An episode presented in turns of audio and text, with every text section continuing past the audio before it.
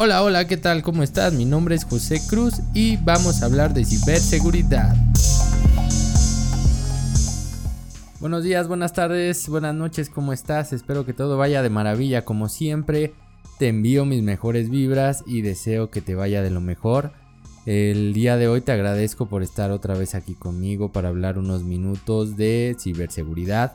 Te recuerdo que soy José Cruz y nos puedes seguir en redes sociales a través de EasySec MX. En todas ellas nos encuentras así. También puedes leer un poco más de la materia de ciberseguridad en nuestro blog blog.easysec.com.mx. Ahí estamos escribiendo también cada semana, como este podcast, sobre temas que vivimos día a día y sobre temas que he experimentado a lo largo de estos años trabajando en ciberseguridad. Y bueno, nuestra página es isec.com.mx y por favor déjanos tus comentarios en nuestras redes sociales, comparte lo que estamos haciendo para ti y para todas las personas para que podamos generar un poquito más de conciencia en materia y que las personas, las empresas puedan crecer un poco más y puedan aplicar todo lo que nosotros estamos trabajando en ciberseguridad.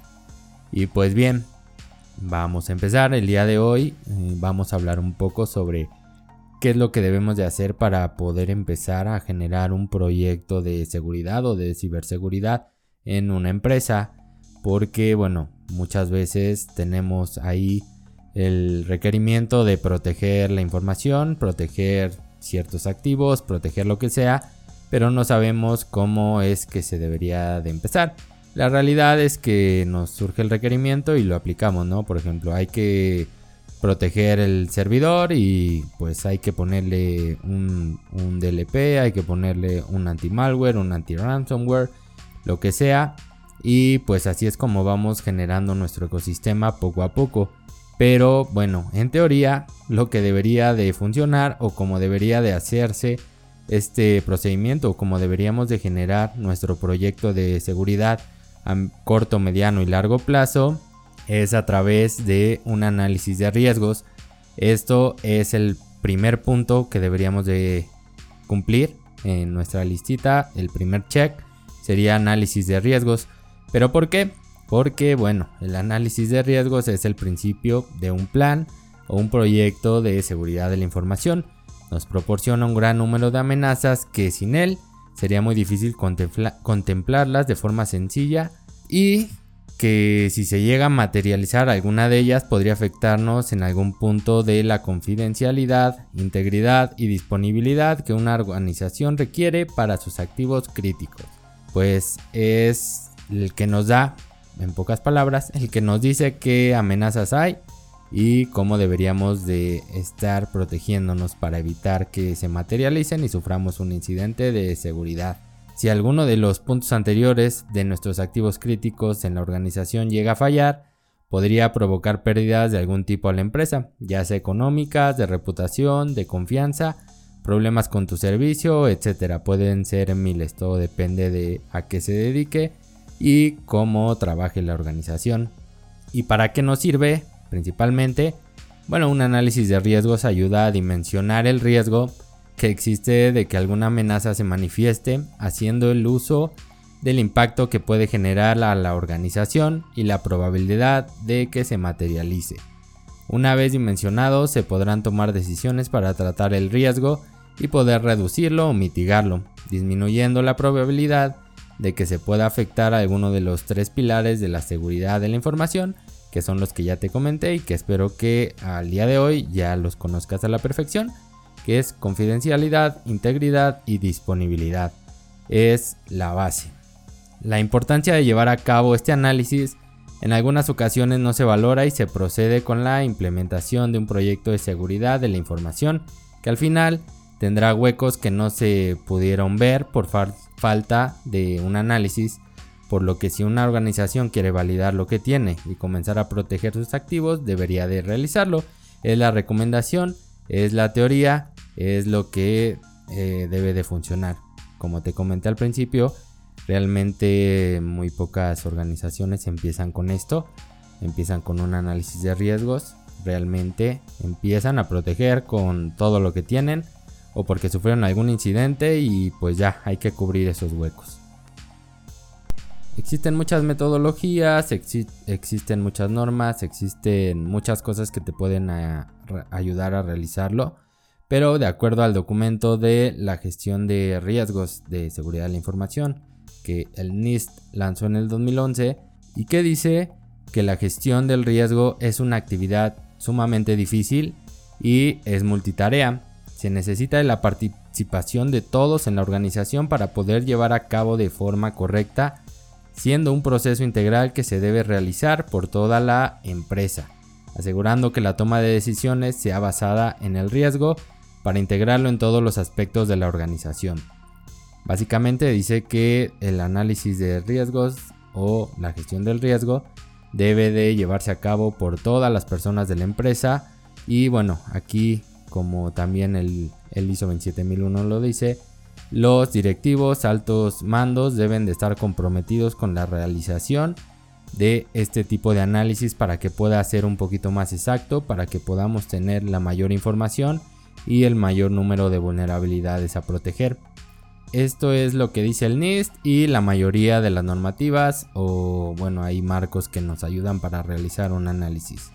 El análisis de riesgos debe de administrarse, debe de gestionarse para que puedas poner ciberseguridad de forma correcta. Sin él, probablemente hay algún hueco que no pudiste ver, quede incompleto y bueno, puedes sufrir algún tipo de incidente ya que muy posiblemente no se tomaron en cuenta todos los puntos que se requieren para un análisis completo.